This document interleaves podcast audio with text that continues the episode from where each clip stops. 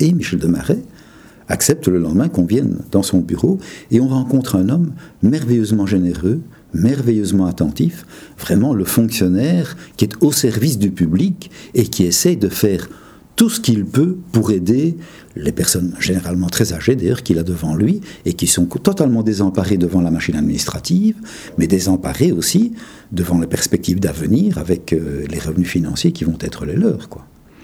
Donc vraiment un travail difficile, un travail délicat, mais un travail passionnant et émouvant. Et ce personnage est un personnage dont on va découvrir immédiatement la générosité, mais la vraie générosité. Il n'est pas là pour faire du cinéma, il est là pour aider les gens, avec tout son savoir et tout son désir d'aider. Et ça, ça a été vraiment une rencontre d'amitié, j'ai envie de dire, de sympathie réciproque en tous les cas, très vite. Donc ce premier personnage-là était dans notre tête et on a fait avec lui, et d'autres d'ailleurs, euh, euh, Pastels euh, à l'époque, un film sur la tour du Midi, et puis, à côté de ça, il y a eu un autre film qui était Bonjour Monsieur le Maître, dans lequel nous avons rencontré un autre personnage tout à fait étonnant, Raymond Coumans. Raymond Coumans, à l'époque, était professeur de néerlandais, ou instituteur de néerlandais, je crois que c'était dans une école primaire. Et à un moment donné, on est dans une classe donc avec lui, on fait un portrait de, gens euh, qui vont se retrouver euh, parce qu'ils ont été tous ensemble à l'école. Et Raymond commence dessine un pommier au tableau. Et je vois ce pommier être dessiné avec une main, une maestria et une, une beauté, une force. Je dis, euh, ce type, c'est un dessinateur, c'est un type ça. Et donc on sympathise avec lui, on va chez lui, on découvre un peintre, un peintre original, original, avec des couleurs, avec une, une manière de, de, traiter la couleur et de traiter la, la matière. Mm. Absolument étonnant. Et un personnage passionnant, fin gourmet, enfin, un homme passionnant. L'idée, c'est Pierre Manuel qui l'a eue, et qui est venue lorsque nous avons découvert dans la presse, donc aux alentours des années 71, si ma mémoire est bonne. Le, film Weekend a été diffusé en mai 72. Oui, donc il a été tourné. il me semble qu'il a été tourné. Alors, est-ce qu'il a été tourné en 72 ou 71 Je ne peux plus dire. Mais je sais qu'à l'époque, il y avait du côté de Middelkerk, si ma mémoire est bonne, une menace de mettre, euh, d'exproprier encore une fois des gens pour faire, si ma mémoire est bonne, un bassin de natation et en tous les cas un centre sportif. Et donc des gens qui avaient depuis longtemps une petite euh, roulotte, une petite euh, quatre murs, une petite caravane, etc. Et un coin de terre, si je puis dire, mais vraiment un mouchoir de poche. Hein s'étaient rassemblés là, il y avait plusieurs centaines de personnes, menacées d'expropriation et n'étant pas d'accord, bien entendu, de voir partir euh, leurs petits rêves. Donc Pierre m'a dit, tiens, et si on allait là-bas? On est allé là-bas, on a fait un repérage qui était moyennement intéressant. Et c'est là que Pierre a dit, a eu cette idée, parce qu'on avait vu quelques films, semble-t-il, déjà à la télévision, à la BBC. Il y avait à la BBC je ne crois pas me tromper qu'on avait déjà vu des émissions comme ça. Euh, là-bas, je veux dire, des documentaires de fiction. C'est-à-dire des documentaires qui ne sont pas du tout, qui sont des documentaires un peu plus travaillés et construits, avec un embryon de scénario. Mais tout le reste étant improvisé et vécu et, filmé dans le vécu des gens et des événements. Donc, on s'est dit, tiens, tiens, ce personnage qu'on a rencontré dans la tour du Midi, et qui a une belle famille où il a généreusement d'ailleurs euh, adopté deux enfants euh, euh, en plus de ses enfants normaux, est-ce que ça ne vaudrait pas la peine de lui proposer d'aller faire un tour à la mer Il a un petit cabanon qu'un copain va lui passer, c'est la fiction. C'est nous qui lui payons évidemment ce cabanon. Ce cabanon, et on lui demande est-ce que tu serais d'accord avec ta petite famille? Et nous, tu irais voir et avec toi, on découvre ce lieu que tu vas découvrir toi-même et on réfléchit un petit peu sur la notion de, joie de vivre, de vacances, de week-end, d'où le titre évidemment. On voulait faire, puisqu'on parlait à l'époque beaucoup de qualité de la vie. On a commencé tout doucement à s'intéresser à la planète, au fait que la planète évidemment était en, état de danger déjà à l'époque. Dieu sait si elle est encore maintenant. Et euh, on s'est dit tiens, on pourrait faire un premier sujet là avec lui. Et dans le mouvement, je ne sais pas si c'est lui ou si c'est moi, peu importe d'ailleurs, on s'est dit, et si on lui faisait rencontrer Raymond Coumans, qui a beaucoup de choses aussi à dire sur ce monde-là, et qui peint, ils se rencontrent, et on fait une petite histoire avec eux, on monte une petite histoire, et on philosophe sur ça, à la fois le plaisir d'être ensemble, le plaisir de boire un verre, on en a vu quelques-uns, le plaisir de partager et le plaisir de réfléchir sur ce monde et cette société dans laquelle nous vivons. Et on est parti là-dessus. Et là, il y a eu un événement à la sortie de cet événement, donc trois semaines, euh, enfin trois semaines de tournage, parce qu'il y avait beaucoup de choses à faire autour. Mais lorsqu'on est revenu de la mer, on, est sur le chemin de l'autoroute donc vers Bruxelles, et on est avec donc Michel Demarais dans sa voiture,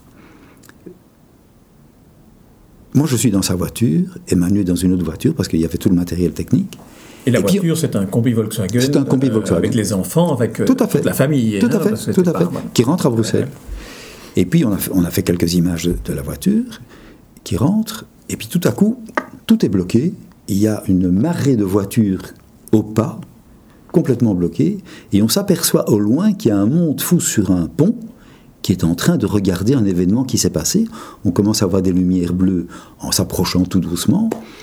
Et là, Michel Demarais dit, je pense qu'il y a là un accident, encore un malheureux qui, etc. Et Manu qui dit, si on allait voir à pied, hein, on part et on découvre une tragédie. On découvre, euh, alors, euh, comme ça, hein, je dirais, un événement que, personne n'attendait. Euh, une voiture qui a été carbonisée il y a, j'ai envie de dire, quelques, quelques minutes à peine. Hein. Ça vient de se passer. Cette voiture, visiblement, a percuté un des piliers du pont en hésitant pour sortir ou bien brusquement reprendre son chemin. Ils ont percuté quatre vieilles personnes, euh, personnes en tous les cas âgées, se trouvaient dedans, toutes les quatre carbonisées. Et donc, l'ambulance, une ambulance ne pouvant pas venir pour transporter des cadavres, on était obligé, la police est obligée de faire venir un corbillard pour faire, parce que toutes les quatre personnes sont mortes. Et on tombe là au moment où le corbillard est là, où on, traîne des cercueils vers l'autoroute pour mettre les gens dedans, enfin ce qui reste des gens carbonisés dedans. Donc c'est un spectacle épouvantable. Et à la fois c'est un choc tellement énorme dans tout ce que nous avons vécu dans cette histoire euh, de week-end à la mer, jovial, amusant, drôle, enfin plein de choses. Et là, brusquement, cette tragédie, c'est une collision. Je me dis, ça fait partie du week-end.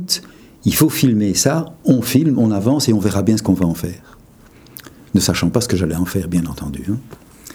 Et on a filmé un maximum de choses et des choses qu'on n'avait jamais vues et que des gens évidemment nous ont interpellés après en disant comment est-ce que vous avez fait pour faire venir des cercueils sur l'autoroute? Mais ils étaient là, je dis, on n'a rien inventé, on n'a fait que regarder ce qui se passait. Et donc on a été, j'ai envie de dire, les bénéficiaires de cette épouvantable tragédie. C'est quand même quatre personnes qui, viennent de perdre la vie dans un, accident sinistre. Hein. Et, et, on a filmé ça. Et dans la salle de montage, euh, quand on a revu ça, on s'est dit qu'il y avait une finale qui avait une force absolument extraordinaire. Moi, j'ai tout de suite senti, avec la musique de Pink Floyd, qu'il y avait moyen de, de hisser ça au niveau d'une espèce de messe tragédie, comme ça, et de, qui faisait brusquement basculer ce week-end et lui donner une toute autre euh, dimension, j'ai envie de dire. Et il me semblait que ça, ça, tenait le coup. Donc j'ai tenté la chose et on a tous eu le sentiment que ça tenait le coup. On a, on a essayé, on a vu. Ça a été vu et ça a été un succès incroyable. Euh, qui, euh, oui, c'est vrai que ce, numéro-là de, de, la série des faits divers est un de ceux qui a reçu le plus de, de prix internationaux euh, au Festival du film à Knock, au Festival international de l'environnement à Montréal et au Festival du cinéma belge à Knock aussi. Et donc on, on, voit bien avec ce, ce film-là, Weekend, qui est en quelque sorte une, une charnière dans l'ensemble de, de la série, que euh, la dimension de mêler la fiction, le documentaire, tout en étant à l'écoute et, prêt à réagir à ce qui se passe, crée une dynamique euh, de narration qui était euh, assez, assez exceptionnel, exceptionnel dans le sens unique dans, les, dans ce type de, Assez rare en tous les cas dans, à la télévision et dans ce type de production, effectivement. Mais c'est là aussi que je mesure que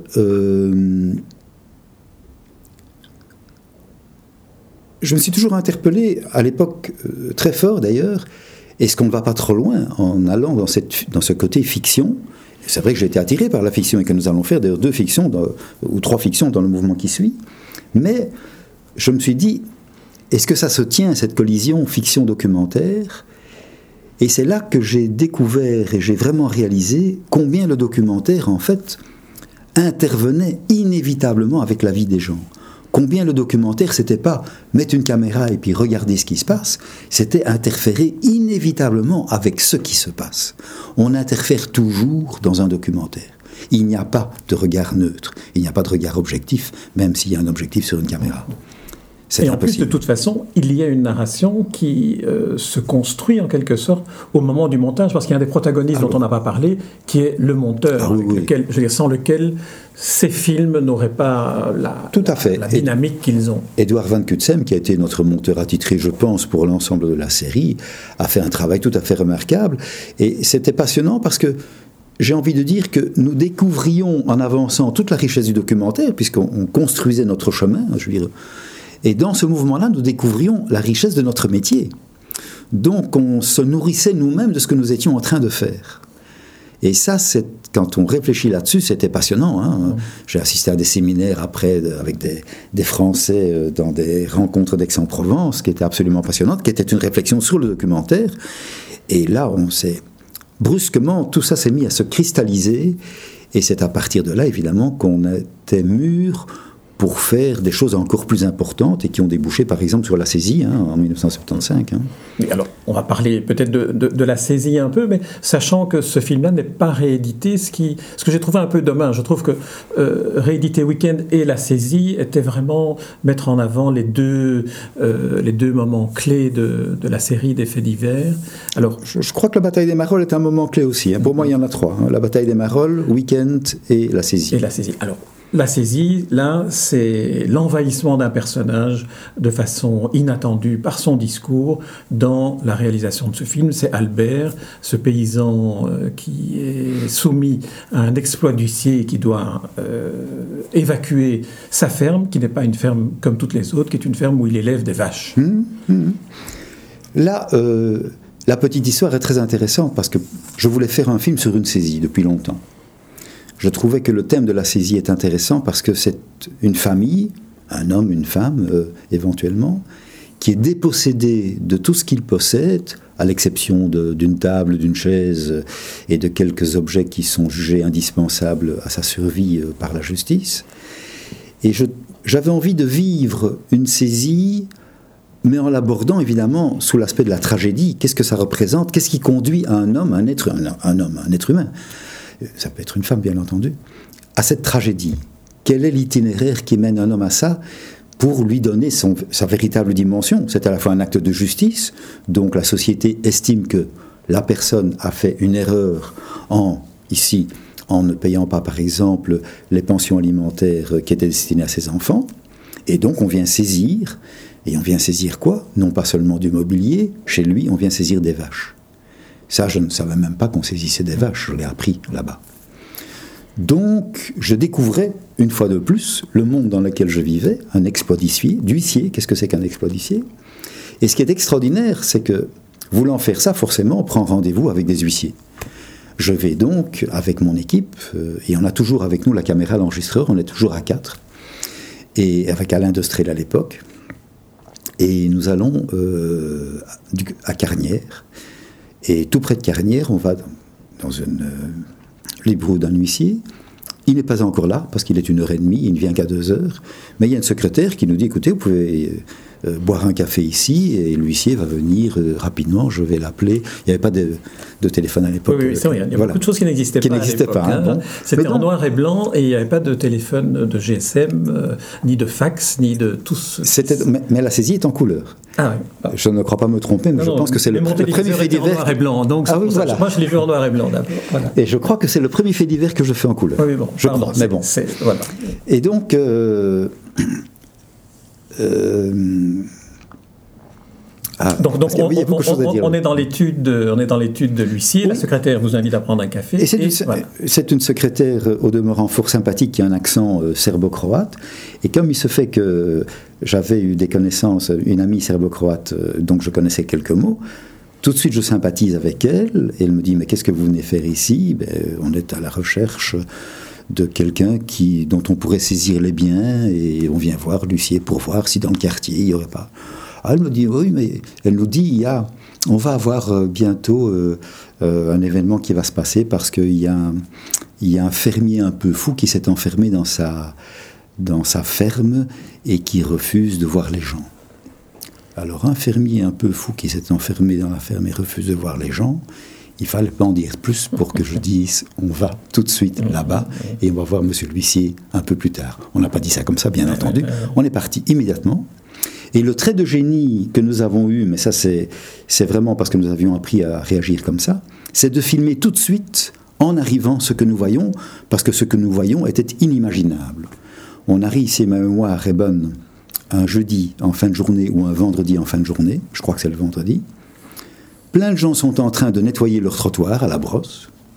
On dit, mais qu'est-ce qui se passe? Il y a une opération de propreté ou quoi? C'est un vendredi alors Je pense que c'est un vendredi. C'est le vendredi quand Et il y a la ferme dans laquelle le paysan, le, cultive, non, le paysan euh, s'est enfermé avec un gros canne, une grosse chaîne, une grille, et au-dessus de la grille, il y a un énorme panneau Vive la liberté avec ER à liberté, et des petites poupées euh, encerclées avec du, avec du, fil de fer, fil de fer barbelé. Bon, ben on va voir les gens dans les alentours et les gens nous disent c'est un malade, hein, celui-là, il est sale, il est insupportable. Et on commence à voir le portrait d'un homme où tout le monde dit pique-pendre de cet homme. Homme invisible. Hein. Là, les grilles sont fermées, on ne voit personne. On voit à un moment donné une silhouette au loin qui nous regarde mais qui visiblement n'a pas envie d'approcher. C'est tout ce qu'on voit et c'est les premières images. En fait, le film se construit avec notre cheminement au fil des événements qui vont se passer. Le deuxième jour, on revient, on fait les dernières images avec les gens euh, qui nous disent encore tout le bien, entre guillemets, qu'ils pensent de ce personnage, Albert, vraiment qui est méprisé et qui est mis au banc de la société. Et puis, on a envie de voir Albert, forcément. Et donc, un jour, Albert vient de l'autre côté de la grille et on lui demande, voilà, qu'est-ce qui se passe? Et on, a un petit dialogue qui s'amorce. Et il voit bien qu'on est là pour essayer de comprendre, on n'est pas là pour filmer la bête derrière ses grillages.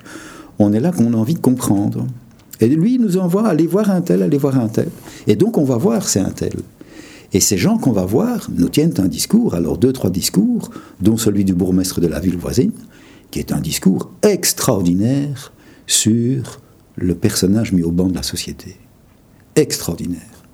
Là, on dit, là, on tient quelque chose. Maintenant, il faut que voir qui est Albert. Et chacune de ces rencontres était chaque fois filmée. C'est chaque fois l'équipe ah oui. Euh, C'est vraiment nous filmons en marchant. C'est là où vous êtes finalement, c'est notre manière, vous les personnages de fiction dans, ce documentaire fiction. Oui, si on. C'est votre euh, narration finalement qui est. Tout à fait, mais ça provient d'une chose, c'est qu'on a toujours décidé avec Manu Bon Mariage, avec Albert Roupf, ou Jacques Epers, enfin ceux qui faisaient le son, euh, le journaliste et moi, on a toujours décidé que lorsqu'on était en repérage, on faisait le repérage avec la caméra et l'enregistreur à la main.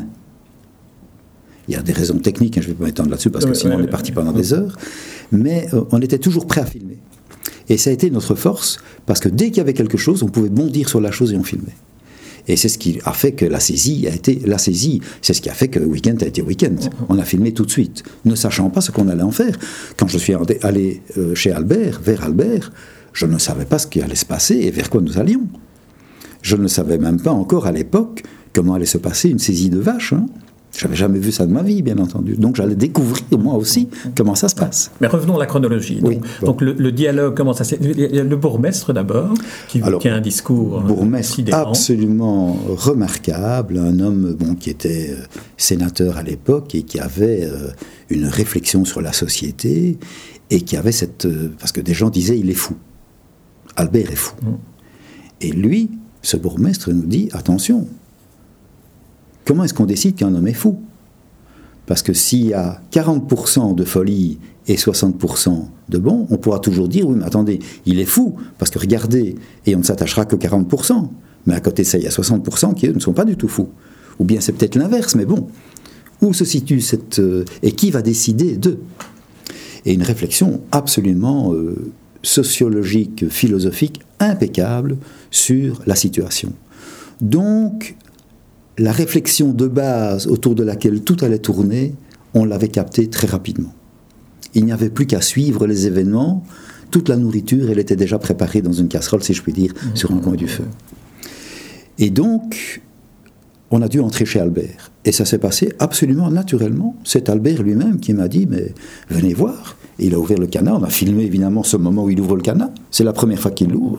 Et nous entrons. Mais ce que nous n'avons pas mesuré, et nous allons le mesurer très rapidement, c'est qu'en entrant chez lui, nous devenons un ami d'Albert et donc un ennemi de toute la rue que nous avons filmé antérieurement. Donc ces gens ne veulent plus nous parler après. Il est mmh. hors de question d'aller encore aborder ces gens pour demander est-ce que vous ne voulez pas nous parler d'Albert? Terminé. Nous sommes des ennemis. Hein. et donc nous sommes chez Albert. Et là on découvre l'intérieur d'Albert, mais on découvre surtout Albert, c'est-à-dire un homme qui n'a quasiment jamais été à l'école, qui a été à l'école jusqu'à 10-12 ans, qui sait à peine lire et écrire, et pas sans faute d'ailleurs, et qui est un homme absolument attachant, passionnant, qui a des réflexions sur la société, sur ce qu'il est en train de vivre, absolument merveilleuses.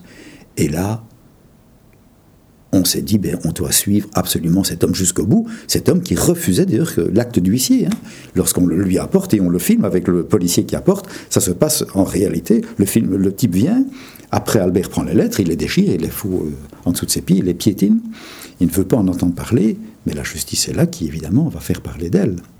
Et là, pour ce dernier jour, qui est le jour où la justice s'exprime, si je puis dire, et où l'huissier donc vient faire son exploit ou ses exploits, si je puis dire.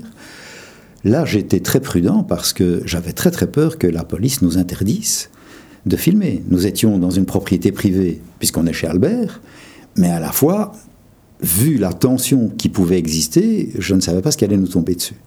J'ai donc demandé à un autre caméraman de venir et de filmer de l'autre côté de la rue et de nous filmer, nous, avec tout ce qui se passait, pour avoir au moins une preuve des événements qui pourraient se passer de violence ou de mise à l'écart, je ne savais pas, je ne savais pas ce qui allait se passer, et j'étais très inquiet.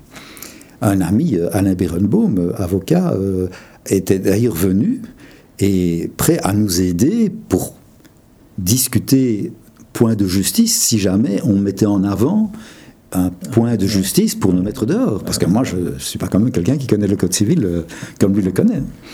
Donc euh, voilà, on s'est trouvé là-dedans, et là on a les dix dernières minutes de la saisie, c'est un morceau de bravoure extraordinaire, qui est un morceau de bravoure pour Manu Bon Mariage aussi. Hein. parce que là, Manu Bon Mariage à la caméra fait un travail extraordinaire, où il cerne un gendarme, entre autres, dans les 100 pas qu'il fait, mais aussi cette tension intérieure qui monte et qui monte, et qu'on sent dans la crispation des traits, dans le point qui est fermé derrière son dos quand il se retourne, et tout ça capté dans une caméra merveilleusement virevoltante, on est au cœur de l'événement avec un angle de vision que seule une équipe de télévision peut avoir, que nous pouvons avoir. Le public ne peut pas voir ça. Et c'est ce qui fait la force de cette séquence. C'est qu'il voit cette séquence avec un œil que lui ne pourrait jamais avoir.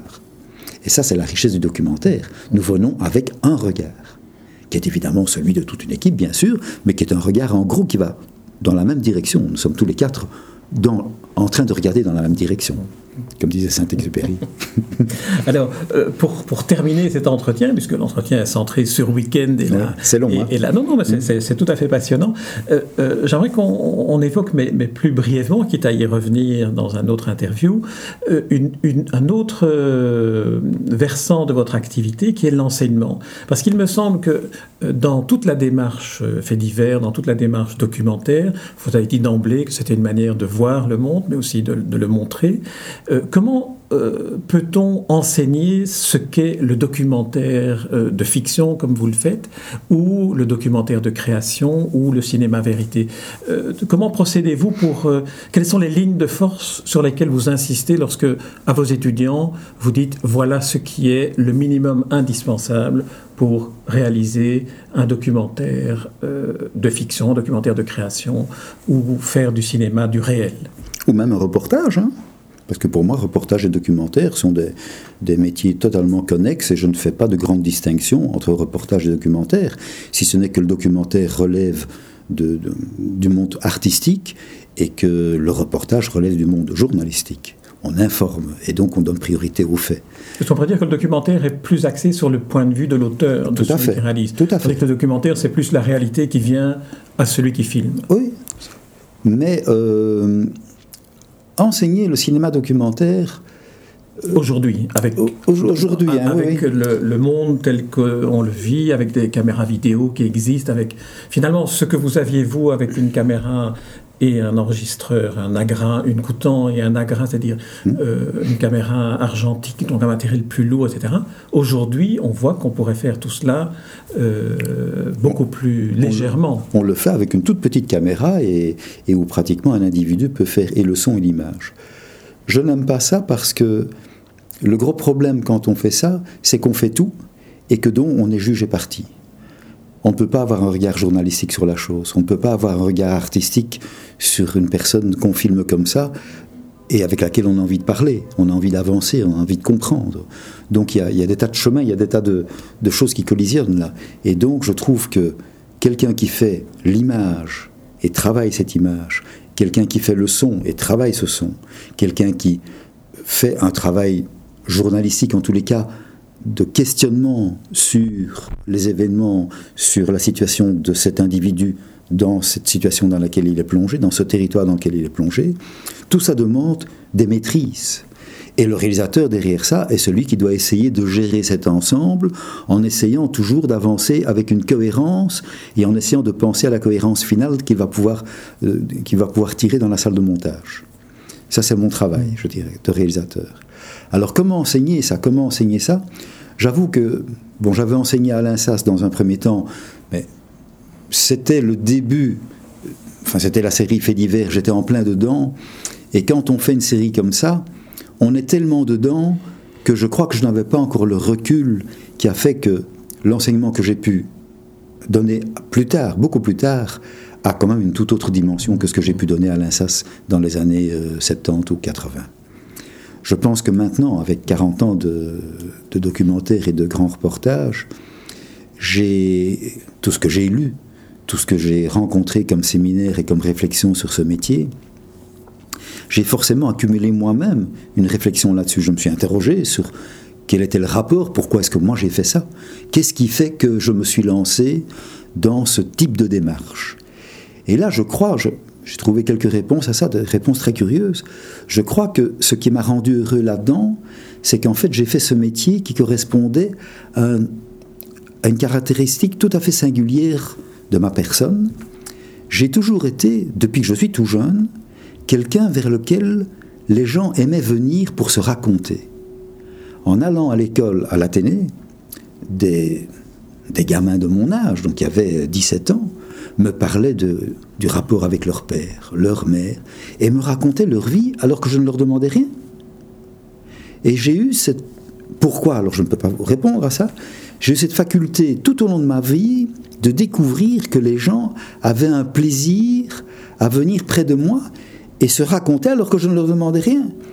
Il n'y a pas très longtemps, quelques années, j'étais à Lausanne, euh, j'achète des pommes sur un marché euh, dans une rue à Lausanne, à La Palue, et il y a une, une vieille dame tout près de moi, on parle des pommes, Elle commence à me parler de son mari, de la maladie de son mari, et je n'ai rien demandé. Et, je me dis, mais je pourrais faire un film avec cette femme. Je, suis sûr que je lui demande d'aller chez elle. Il n'y a pas de problème, la porte est ouverte. Et ça, cette faculté de, de voir s'ouvrir des portes et des fenêtres et d'en bénéficier, mais dans le bon sens, c'est-à-dire d'aller là pour essayer de vraiment comprendre pleinement tout ce qui se joue là, et donc de comprendre un individu qui est confronté à une situation. Hein. Moi, je trouve ça passionnant, et, ce métier, je l'ai fait parce que parce que finalement, j'étais porté par ça sans doute depuis euh, mes atomes crochus, depuis que je suis tout petit, sans doute, hein, je ne sais pas. Et ça, la mort de ma mère récente, tout ça a renforcé effectivement cette lecture que j'ai. Il y, a une cohérence dans cet itinéraire qui est le mien, voilà. Que, qui n'est pas encore tout à fait bien cerné peut-être partout, mais bon. Enseigner le documentaire alors, ben, là, je trouve que Boileau et, Descartes m'ont beaucoup aidé hein, dans leur discours de la méthode et tout ça, hein, diviser chaque difficulté en autant de, sous-parcelles qu'il se faut pour mieux les résoudre, etc. Euh, comme j'ai une formation assez rationnelle aussi avec mes études en physique, j'ai un esprit assez qui aime bien décortiquer les choses. Hein. et donc, je suis parvenu à mettre sur pied un cours et je me suis découvert moi-même le plaisir de mettre sur papier ces choses, comment ça a fonctionné chez moi et comment je trouve que ça doit fonctionner chez quelqu'un qui a envie de faire du documentaire. Et donc je me suis pris au jeu et moi-même j'ai eu plaisir à enseigner le documentaire parce que je leur montrais ce qu'ils étaient capables eux-mêmes de faire. Je montrais pas seulement mes films et des films que j'aimais bien, j'aimais des films que eux avaient fait et je leur disais regardez ce que vous, à 20 ans, qui apprenez le documentaire et qui ne connaissez rien du documentaire, ce que vous êtes capable de faire. Et il voyait des choses où il disait Mais ça, je ne pourrais jamais faire, c'est extraordinaire ça. Et eh bien, c'est un copain de 20 ans qui a fait ça, et qui est deux années plus loin que toi. Donc, tu es capable de faire ça puisque lui l'a fait. Et donc cet enthousiasme que je parvenais à communiquer avec leur propre travail, ça a donné vraiment, ça a très très bien marché. Et là, pour moi, c'était un bonheur de voir se développer au sein de l'école une démarche documentaire qui s'enrichissait d'année en année, et pour moi et pour les étudiants. Et c'est mon grand regret, c'est d'avoir dû quitter parce que M. Marcourt a décidé que les vieux étaient trop vieux pour enseigner à un certain moment. Mais je trouve ça dommage parce que je pense que quand quelqu'un le fait bien, ça peut être passionnant jusqu'à la fin on m'a dit, des amis de la télévision suisse m'ont dit que euh, l'ancien patron de temps présent, qui est quand même pas n'importe qui, Claude Toracinta, m'a dit il y a quelque temps qu'il avait un oncle qui avait 92 ans, qui enseignait à l'université de Cornwall University aux États-Unis, à 92 ans. Ben, c'est formidable. Et les, étudiants sont ravis et il fait, paraît-il, un cours absolument extraordinaire. Pourquoi est-ce qu'on interdit ça ici? Ça n'a pas de sens. Je regrette, mais voilà, c'est comme ça on va pas terminer sur cette note amère. Non, mais elle n'est pas amère. La, hein, la, première question portait sur la formation que vous aviez reçue et la dernière porte sur la formation que vous avez prodiguée. Donc il y a une sorte de, cheminement, parce que j'ai toujours eu le sentiment que peut-être euh, l'étonnement que vous avez être toujours celui vers qui on se tourne pour euh, lui partager, partager avec lui des confidences, ça vient peut-être finalement de ce qui fait votre qualité de documentariste euh, au départ, c'est de regarder d'écouter et d'être attentif. Ah ça c'est la qualité première. Hein. Il faut avoir du plaisir à écouter les gens. Hein. Si on n'a pas déjà ce plaisir-là au départ, alors il n'y a pas moyen de faire du documentaire. Il faut déjà qu'on puisse se taire, écouter, apprendre à susciter la parole de l'autre, à glisser, comme je le dis, mais c'est positif et pas du tout négatif, des pots de banane, non pas pour faire glisser la personne qui se casse la gueule, pas du tout, mais la faire glisser dans le bon sens du terme, c'est-à-dire lui donner l'envie de parler. Et ça marche tout seul. Hein. Pour moi, ça marche absolument tout seul. Mais c'est plus une manière d'être avec les gens qui jouent et qui est fondamentale. Je pense que cette manière d'être, et ça c'est très difficile à enseigner, c'est pour ça que je vais sur les tournages, au tout début, je leur montre comment je ferai moi, et je les laisse faire après. Et je les laisse se casser la figure, qu'ils voient pourquoi ils se sont cassés la figure. Parce qu'après, en salle de montage, la vérité est là. La salle de montage, c'est le carrefour pédagogique incontournable où on dit, tu dis que c'est bon, on regarde, on voit la séquence, on se tourne vers l'étudiant et on dit c'est bon ça? Voilà. Très bien. Jean-Jacques Péché, on va terminer cet entretien sur ce dernier mot. Le filmer, faire du documentaire, c'est aussi une manière d'être que, ah que, je retiens. Je vous remercie pour cet entretien et euh, je rappelle que la Cinémathèque édite euh, aujourd'hui un DVD dans lequel on un coffret DVD, un coffret DVD dans lequel on peut voir notamment euh, le fait d'hiver week-end, ainsi qu'un film d'Edmond Bernard que vous avez bien connu aussi à, à sur lequel on qui est venu manger ici. Voilà.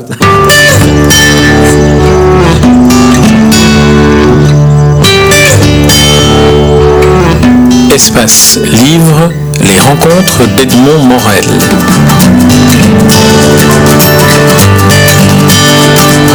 Thank you.